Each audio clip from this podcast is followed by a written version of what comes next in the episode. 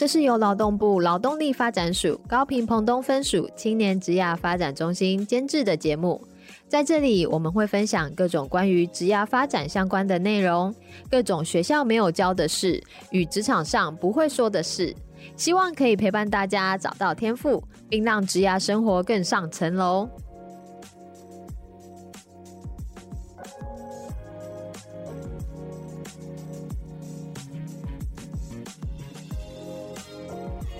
Hello，欢迎大家来到幼师沙龙，我是今天的主持人舒婷。这一集幼师沙龙啊，是教练来开讲的单元。我们邀请到高雄英迪格酒店的人资主任陈婉云主任来上我们的节目。Hello，婉云你好，先来跟大家打个招呼吧。Hello，大家好，我是高雄中央公园英迪格酒店的婉云。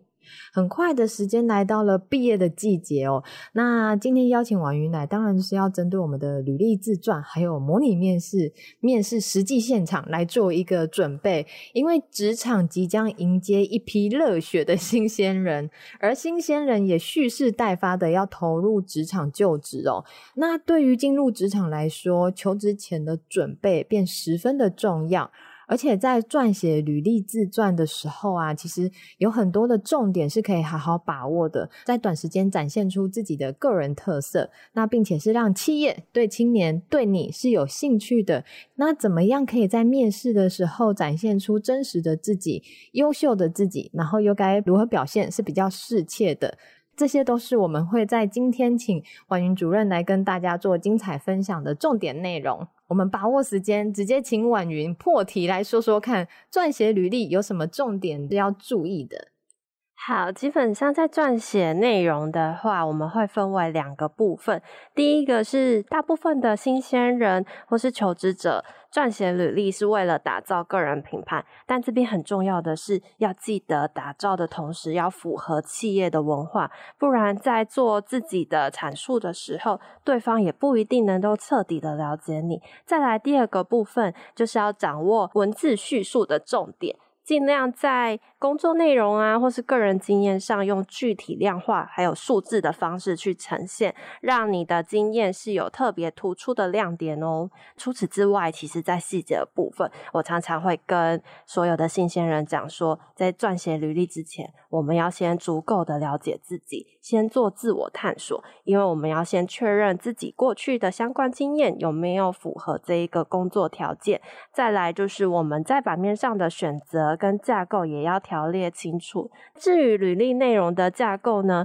其实要先思考一下这个职缺的工作条件。嗯。比如说，这个工作它当然不只有是十项，通常我们在职缺上啊，或是人力银行上，就只是简短的列出十项。但是这十项你们可以思考看看，是不是这一个职缺最重要的工作条件？那你们可以依照这样子的条件去回复及回答他这个职缺的内容。那当然，在职缺内容，大部分的人会写说我的个人资料啊，还有我的工作经验，以及我的学历背景等等。但是婉云在这边想要跟大家分享是，除此之外，你们还可以描述一下自己的专业技能，因为从专业技能的拓展，其实可以看得出来自己是想要多方的去涉略不同的事物，也可以看出来你对于多元的兴趣是有想要再持续拓展的。除此之外呢，还可以放上自己的个人特殊事迹哦。当然，很多新鲜人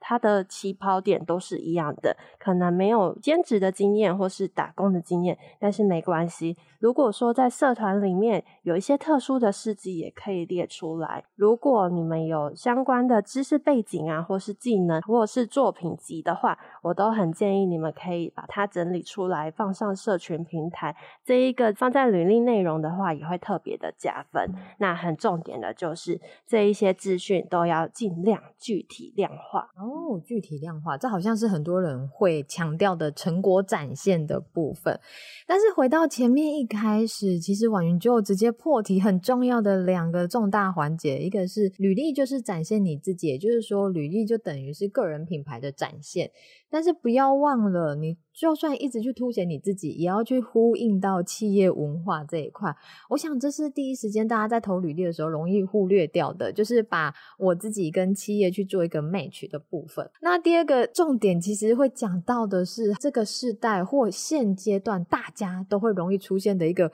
文字叙述的问题，因为我们很常打字啊或自动选字啊，其实很容易忽略掉在整个文章撰写的时候，特别是你。自己在描述你自己时候的一个叙述内容，就算是以表内容填入，有时候那个顺序性或完整性，还是要去仔细的了解一下这个细节有没有达到一个标准，对不对？嗯、没错。嗯，那另外好像有一个就是呼应职缺内容这个部分，我想要再多请教婉云。刚刚有提到说，在线上平台的时候，职缺可能会有一些描述，但其实没有那么容易的去。用几句话就把完整的职缺内容描述出来。这时候青年可以再用什么样的方式去更了解这个职务内容在做哪些事情啊？基本上可以，如果你是搜寻跟本科系相关的，我建议可以依照你在学校的相关经验，看看如果没有符合工作条件的话，或许可以用活动的方式啊，或社团的经验等等去呼应这个工作条件。哦，我就是用，呃，应该说自己在学校当中的一些，不管是社团或比赛、竞赛的部分，或者是在学校攻读或参加一些专案、计划案等等的一些经验来做呼应就对了。哦，这些其实都是呃学生日常生活当中都容易出现在生活上，但是你会忽略掉，因为当下你会觉得啊，都是老师派给我的任务，我可能就不想记得它。但其实它都是可以让你写在履历里面的一个状态哦。那其实，在婉云前面很快的去提点这样的重点以外呢，我会发现其实现在很多求职的青年啊，他们第一时间就只会附上履历。这样好像就是一份简单的东西，我完成它了，赶快送出。那其实最好是应该要搭配自传的部分，才算是整体的呈现哦。那在写自传的内容当中，婉云有没有一些重点可以提供给我们青年？我会建议大家真的要放上自传。虽然说你没有办法确保人资主管或是面试官他有没有这个时间去浏览你的自传，但是如果你可以附上去，就可以去增加这一份履历的完整性。重点的诀窍，大部分的人从第一段开始撰写就会卡住，所以我会建议在撰写自传的话，先回去看看你前面的工作经验，还有你的兴趣专长以及你的特殊刺激等等，有没有一些重点的部分，然后再用前半段来编转你的职涯故事。当然，大家的起跑点或许都一样，但是在经历这个过程，一定有一些值得去叙述以及去分享的。个人职涯故事，那我会认为这是放在自传里面的重点诀窍。嗯，好，真的一直听到故事的话，其实。自传都是文字，它不像履历是会有表格的内容。一份 A4 大小的一个全文字的状态，其实要搭配一个故事化的铺陈，才会让面试官比较容易看得下去。没错。那另外好像有提到一个重点，就是刚刚提到的工作经验啊、特殊事项，其实这应该会回归到比较像前一个部分，婉瑜有提到自我探索的部分，也许可以花一点时间，让青年了解自己在过去的一些经历累积上面。有哪些特别突出的部分？嗯、那这边我想要请教婉云主任一下，就是怎么样去当你们在看一份自传的时候啦，全文字的自传，你通常都会挑哪些重点来观看啊？重点的部分，其实，在前面我们履历在叙述个人的工作经验，其实我们大概已经有个概念。再来，我们会想要去了解你的故事，所以回归到刚刚所说的前段部分是非常重要的。那后面的话，我们会看出你跟别人有没有所谓的差异性，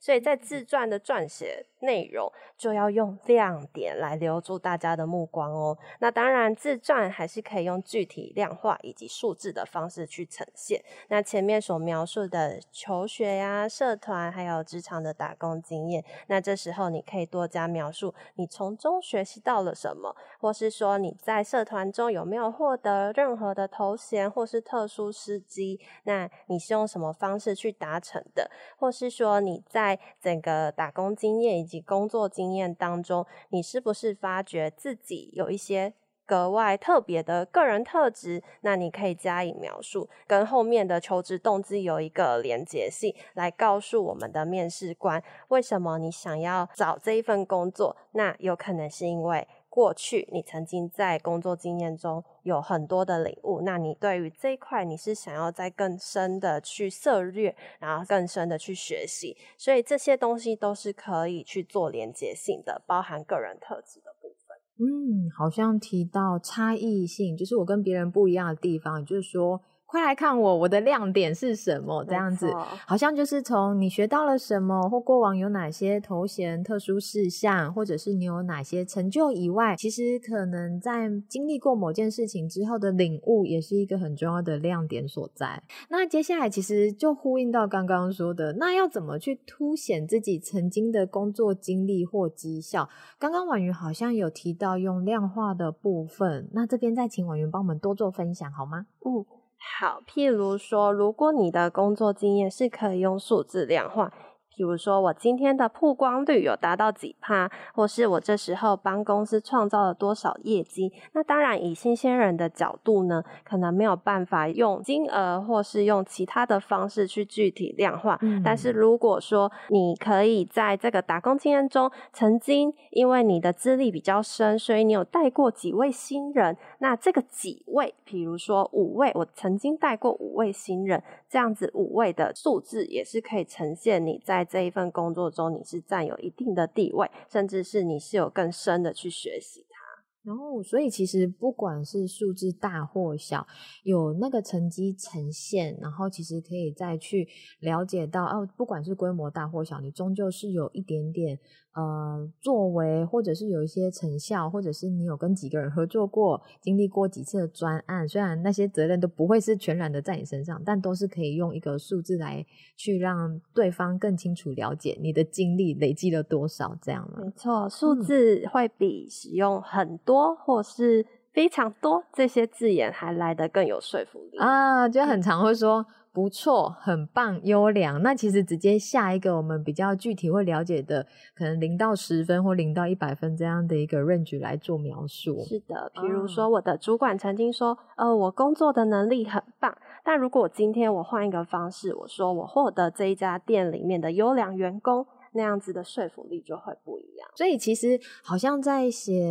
履历自传，它本来就不是很短时间完工的一件事情。那特别是大家都会有点抗拒自传，自传这件事情，可能婉云刚刚也帮大家提点了一些。那其实就在我们 YS 在服务青年的状况当中，会有蛮多经验，就是青年一提到要写自传，就会有点焦虑，因为从无到有的话，也许怎么样去做一个撰写。大家好像可以依照婉云刚刚提供的这些内容，可以来做一个分段的描述，是可以让你比较轻松一点的。是的，没错。尤其有一点非常重要的提醒大家，刚刚有提到说要符合企业文化。那当然，在撰写履历以及撰写自传的部分，重点是可以放上去。但是呢，为什么会说写自传、投递履历非常累呢？因为你要依照你投递的企业去调整你的自传还有履历内容。不要以一份履历，然后想要去求职多样的工作，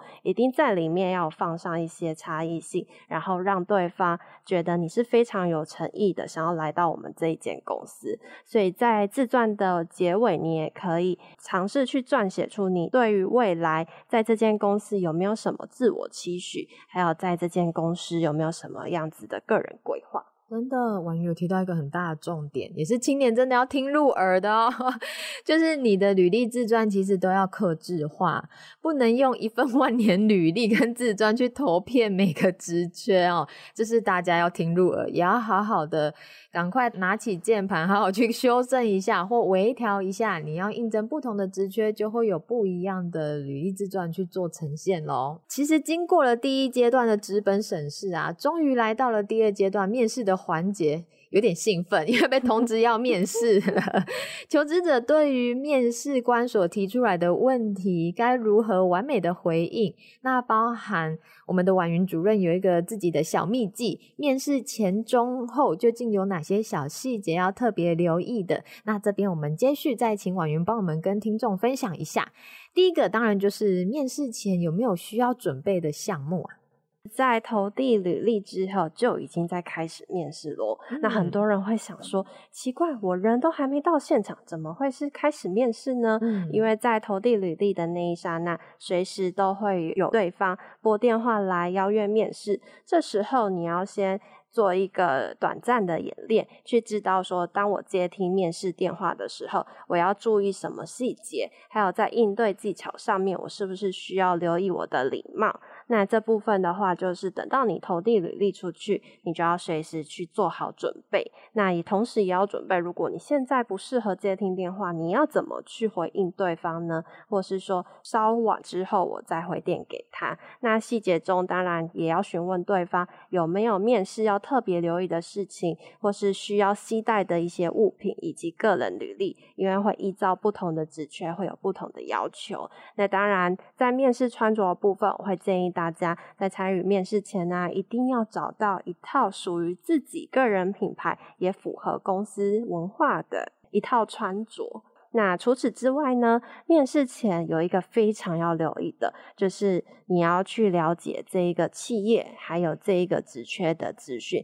譬如说这间公司啊，近期有没有一些动态，或是一些新闻资讯。以及行销的新产品，因为足够的了解，等到我们面试中，其实可以跟面试官以及人资主管有进一步的交流，也可以创造面试中的话题哦。嗯，所以其实婉瑜有提到，哇，我觉得光前面试前 就好多内容哦。其实这边我提到一个蛮有共感的，就是好像青年会容易忽略掉，当我履历送出的时候，其实就已经是面试开始了。也因为那个情境是在家里或自己的笔电前，其实还没有踏到公司，都会觉得，诶，那好像不是面试。那其实那时候，当你履历送到对方的信箱里面的时候，大家就已经开始在观察你。对，那其实这边想要呃提醒大家，就是呼应婉云刚刚说的语调啊或准备啊，因为其实会有很多青年哦，第一时间。蛮轻松的就，哎喂，你谁？没错，我就有遇过很多位，他会问我你是谁，你哪位？对，这时候其实反而面试官很尴尬吧，就是要 招募的人就会觉得，呃，你好，我这边是什么？没错，对，这时候其实好像手机会有一些 app 是可以提醒你谁打来的，嗯，我觉得还是今年可以留意一下。但我这边也想要再深入请教婉云的是，如果当我今天。目前是比较不适合接电话的，但是我很期待的面试机会竟然电话来电了，那我该怎么样去做一个婉拒或回绝，或待会再回拨这样比较好的话术呈现呢？好，是的，如果说你当下不太适合接听电话的话，你可以先跟先请教一下对方是哪一个公司，以及哪一个部门，以及对方贵姓。那或许说现在刚好在交通的过程。旁边有噪音，不太适合通电话。那可以再跟他约个时间，那主动的跟他说我会回电给对方。那如果说是需要去婉拒的话，我会建议去描述一下你现在为什么没办法应试，或是说你有一些个人的原因，可以直接的跟对方说，那就是不要浪费彼此的时间。但是必须说，呃，我觉得呃人情留一线，日后好相见。对，那如果说你可以再进一步跟他对谈，比如说你了解他呃近期的这一些资讯，或是对于他企业的文化，但基于个人的考量，可能有另外找寻适合的工作，或是另有跑道，去跟对方有这样的交流，还是可以留下好印象的。哦，好像总比哦，我现在目前不需要来的好很多哦。直接说明说我可能有一些机会了，或者是我现在可能没有这样的一个职缺需求，因为我接下来有什么样的规划，直接说明，也许不会到扣分，就是这一次无缘，但也许下次还有机会这样子。是的，没错。哦，那如果说有机会是可以联系到对方，用 email 的方式或许再更进一步，除了电话回绝，再发个感谢信去感谢他的邀约。但目前先以婉拒的方式拒绝对方，我觉得也是有达到我们的一个诚意。其实不要直接 say no，而是好好的去说明。那不管是透过口语的电话，或者是 email 的部分，都可以双管齐下去展现你。我想把握，但现在真的不是对的时机，这样的感觉。哦，OK。但是我刚刚有想到，就是如果青年啊，确实会有蛮多很用心的青年在准备面试前的一个服仪哦。那刚刚提到服仪的话，其实也要去就服装仪容的部分，其实也要去呼应公司文化。这所谓的呼应公司文化是比较像说，我知道某些公司他们都会有自己的企业颜色或者是制服啊，是不是可以依照他们的？呃，制服的雷同颜色，或者是服装，或者是他们某些意向宣传，这样去做自己的一个服装配搭，是指这样的意思吗？嗯，是的，那这边给大家几个方向。嗯。那如果说是你要先了解公司的产业以及它的文化，你可以尝试的先。去网络上或是 Instagram 上面看看他有没有曾经办过员工活动，因为你可以透过员工的穿着去了解他比较适合是。整个深色的套装，还是所谓的 smart casual，就是有一些配件可以去搭配，或是走的是比较清新，然后轻松的风格，都是可以透过照片去了解的。那男生的部分，我最近有有领悟到一个小撇步，是就是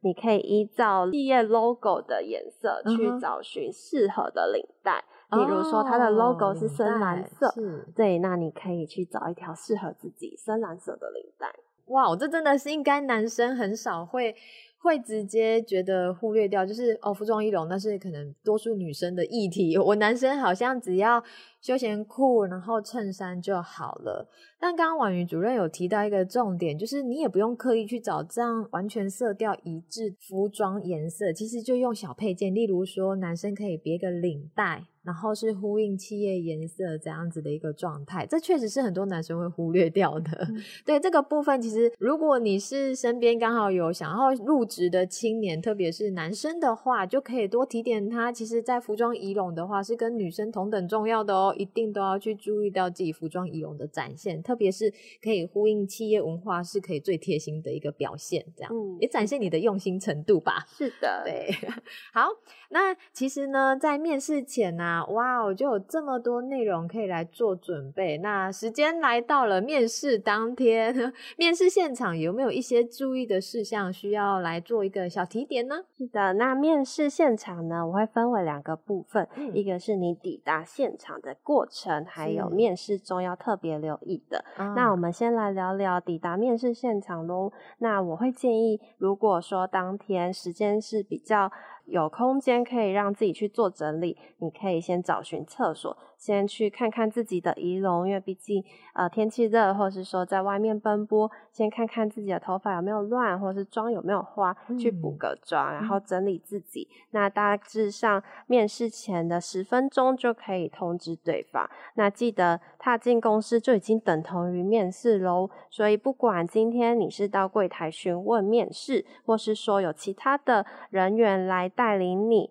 他们都很有可能是面试主管，嗯，所以不要因为对方是接待你的人，所以忽略掉了你的仪容还有社交礼仪。嗯，因为要记得，他们随时都可以把接待你的一些回馈分享给用人单位的主管以及人资主管。是，对。那当下的话，抵达的时候，如果还有一些空闲时间，我非常建议大家可以先观察企业环境，先看看墙面上有没有放上企业的。理念以及我们的核心价值等等，那这一些就是到了面试中都很值得去分享。那其实，在当下的环境，你也可以感受一下员工带给你的氛围，还有企业设计上有没有其他的感受是你在面试中去做分享的。嗯，这边我刚刚有想到两个画面，之前会有很多教练会提到说。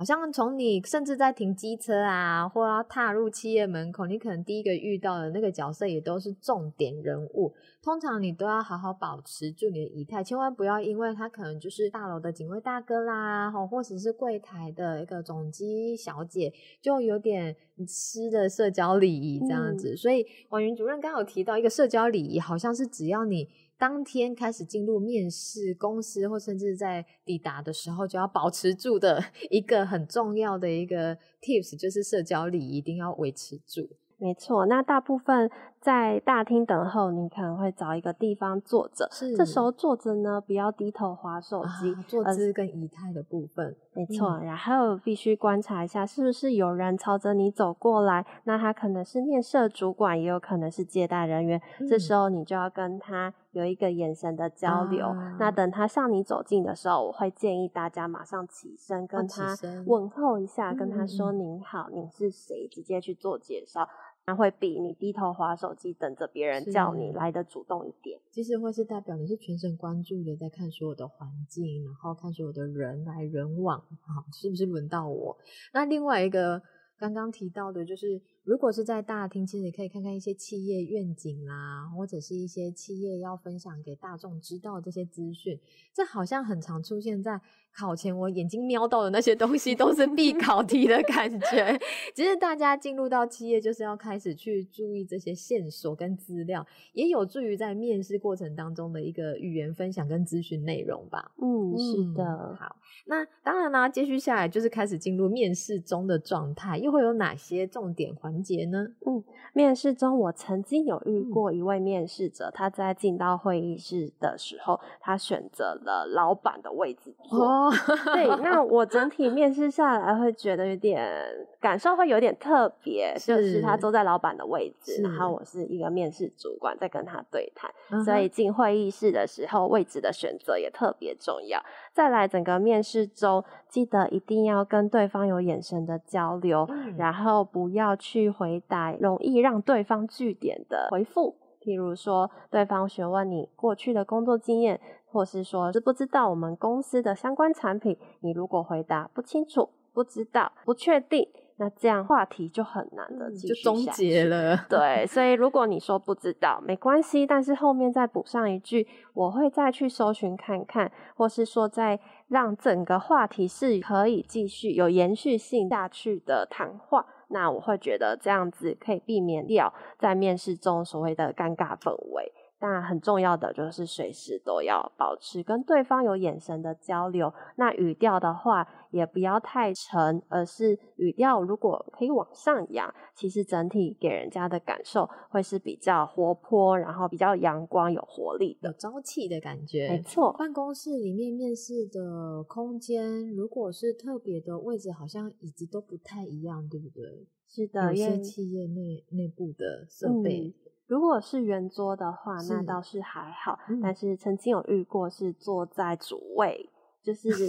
长方形的桌子，那他是坐在正对正中间，那那个 位置都是老板啊、主管，甚至是总经理、董事长坐的位置，所以我感受会有一点特别。啊、所以其实有时候我们进到面试的场合，也有时候企业会直接指引你坐哪边。嗯，那今天如果没有一个带领者进入会议室或面试场合，如果没有人指引你坐哪里，方便开口问吗？当然，我认为多做一步。多问一句，一定来的比自己猜测好，嗯、所以可以多请教对方。我可以坐这里吗？或是说我可不可以做什么事情？啊、那我觉得相对的，对方的感受也会比较好一点，嗯、有被尊重的感觉，也知道说，哦，你遇到问题是会主动提出来的。嗯，嗯，好像是可以，就是在面试的时候，不要因为过于紧张就慌乱的坐下。如果真的不清楚适合坐哪里，好像就直接开口问一下，就可以化解这个尴尬了。嗯嗯。那另外一个部分呢、我刚刚其实会蛮好奇的，就是如果今天，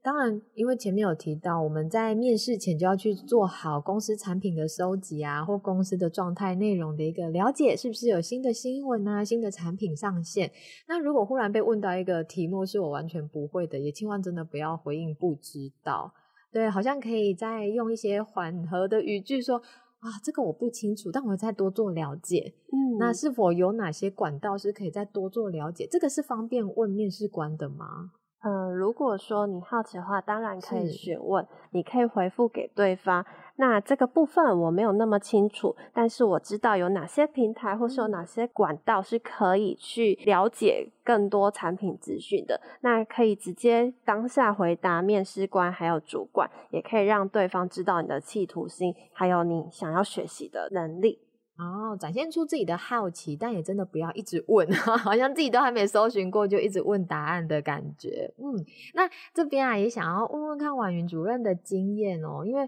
会不会有一些是当下你会除了刚刚坐错椅子的那个情境以外，会不会有哪些情境是在面试官在实际的经验当中，真的很容易出现脸上三条线的尴尬情况啊？嗯，我曾经遇过蛮多新鲜人，他们在面试的时候身体会不自觉的摇摆。跟着椅子 一起摇摆，哦，但是是那种旋转椅的概念。是的，然 后没有办法跟他有眼神的交流，哦，嗯，变成我不确定他了不了解我问的问题，是，是，那甚至我没有办法感受到他对于这场面试的尊重，尊重对，嗯，所以我觉得眼神的交流是最基本的，嗯，还有你整个仪态，还有手放在桌上或是放在腿上。都能够呈现出你对于这场面试是非常有诚意，而且你是重视这场面试的。哦，就等于是说，也许手放桌上或腿上应该都可以，但是就是不要拿着一支笔一直转这样子。嗯，没错。然后好像很容易，青年真的会哦。如果你给他的是一张椅子，他其实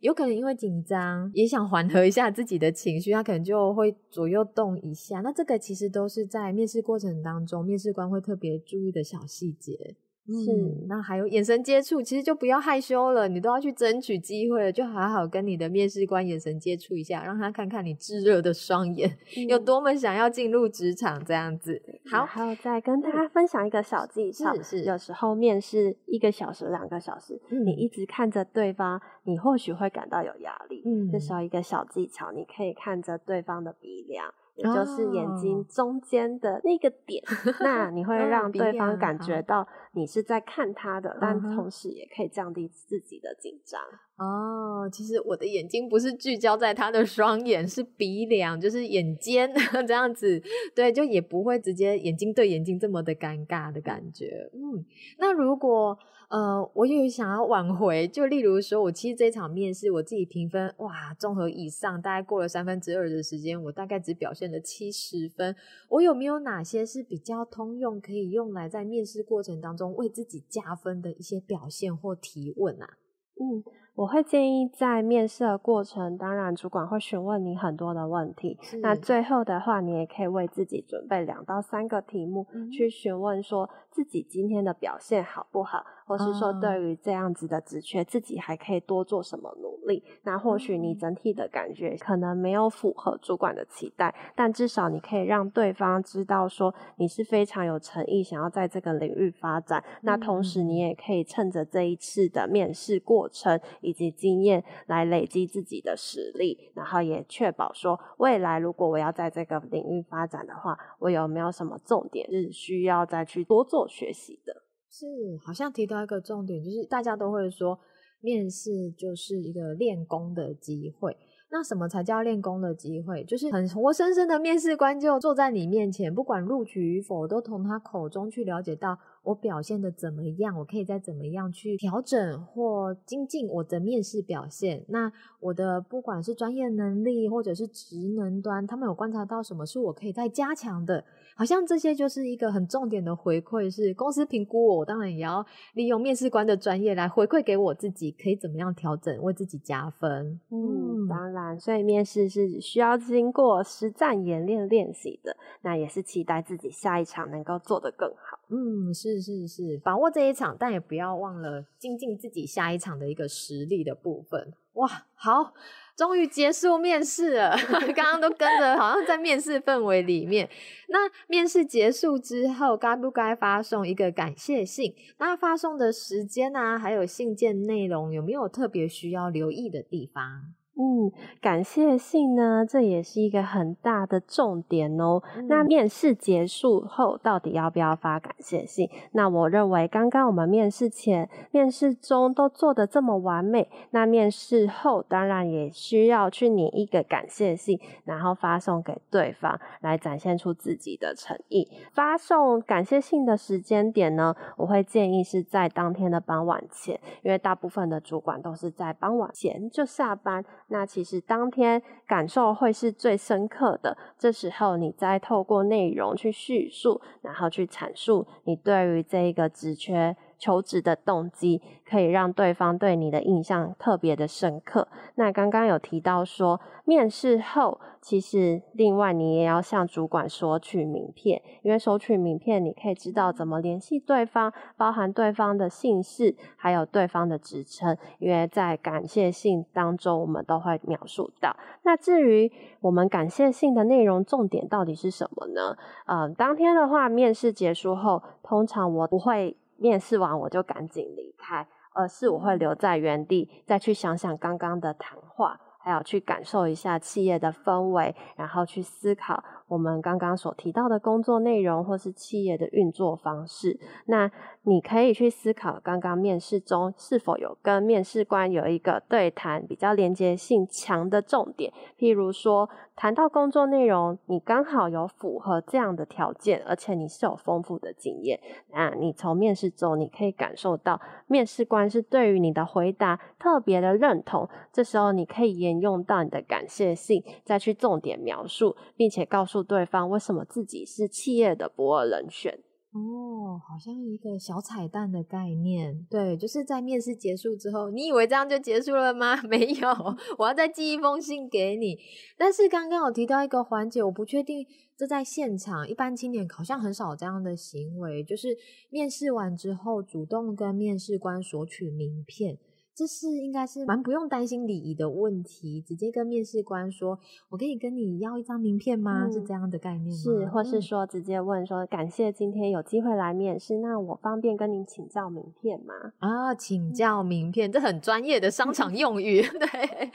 对，那其实千万不要觉得说啊，反正我投递履历的时候已经有那个 email 了，那个可能是招募的人资窗口。那其实今天你的面试官，其实你没有他的直接的 email 窗口，所以其实可以现场直接请教名片，然后就会获得到一个联系方式。那当然不是去骚扰的夺命连环 call，是用一个礼仪式的，然后也不是单纯是谢谢今天公司让我有这样的机会进行面试，而是要去总结一下今天你面试经验之后的一个收获。感想，或者是你学习到什么，那再次感谢面试机会以外，也再去释放出一个你的积极的一个展现，就是很希望有机会可以争取到这样一个入职机会，这样子嘛。嗯嗯，还有记得是傍晚，当天傍晚这样的概念，当天的感受会最深，尤其面试完。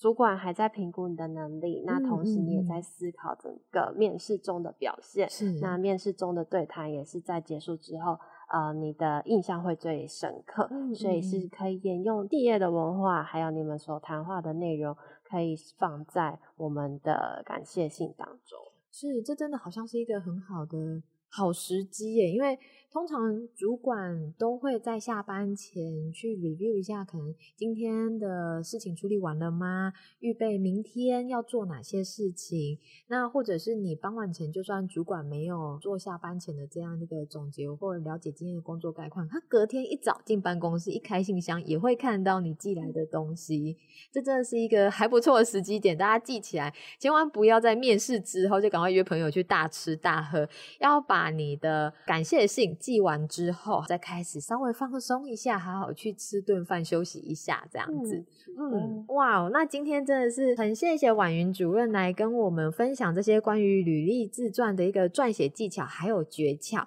那当然还有面试之前的一个心态上的调整。那除了一直呼应的就是企业文化这件事情，除了我自己面试者以外的一个资讯提供，不要忘了也要多去收集一些些资料，了解你要要去应征的这间公司，你要去应征的这个职务位置在做哪些事情，还有它的整体企业文化是什么样的一个风貌。那还有面试当下该如何去做应对，以及面试后的一个礼仪。细节不要忘了，是请教名片，很有礼貌性的去跟面试官要一张名片，因为我要来寄感谢信哈。这些呢，其实都能够让未来即将踏入职场的新鲜人，能够精准掌握一些很重要的关键环节。那了解职场的形态以外啊，并且是让你自己可以很快很快的进入状况，比较不用担心说啊，我就是进去试试看，千万不要有这样的心态哦，一定是我积极把握这样的机会，我一定要进去好好。展现我自己，要有这样的一个野心跟强度哦。那我们再一次感谢婉云主任今天来的分享，希望大家今天听完这一集都可以很有收获。那面对初次寻职的这样的一个状态，也可以比较不用担心，不用焦虑。其实按照我们的一些步骤跟内容来做填入，记得要去索取一些名片、礼仪、社交礼仪，然后了解企业文化。其实从前端的一个履历自传的准备，还有面试前中。后都是可以从容的应对的。那衔接今天讨论到的履历撰写、模拟面试的话题，YS 有一个完全展现履历与面试精髓功能的活动，就是钢铁人职场体验计划。除了提供扎实的培训课程，职涯导师也会针对青年的履历自传提出调整的建议，充分练习面试的表现，让青年有机会获得企业的职场体验机会，为自己的职能加值，累积实战能力。一个微小的行动就有机会全面提升自己的职场战斗力。YS 钢铁人职场体验计划九点零即日起接受报名，欢迎年满十八到二十九岁的青年加入挑战自我的行列。更多资讯欢迎到 YS 官网查询，或拨零七二三一三二三二了解更多活动内容哦。那我们再一次谢谢婉云主任，谢谢 YS，谢谢缪斯沙龙。好，那我们就缪斯沙龙下一集再见喽，拜拜，拜拜。谢谢你的收听，如果你有任何的感想或是回馈，现在就到我们的 IG 跟脸书上给我们一些 feedback。如果你喜欢我们的节目，不要忘记订阅并留下五颗星评价，给我们一些鼓励，并分享给身边更多人知道。谢谢大家，我们下集再见。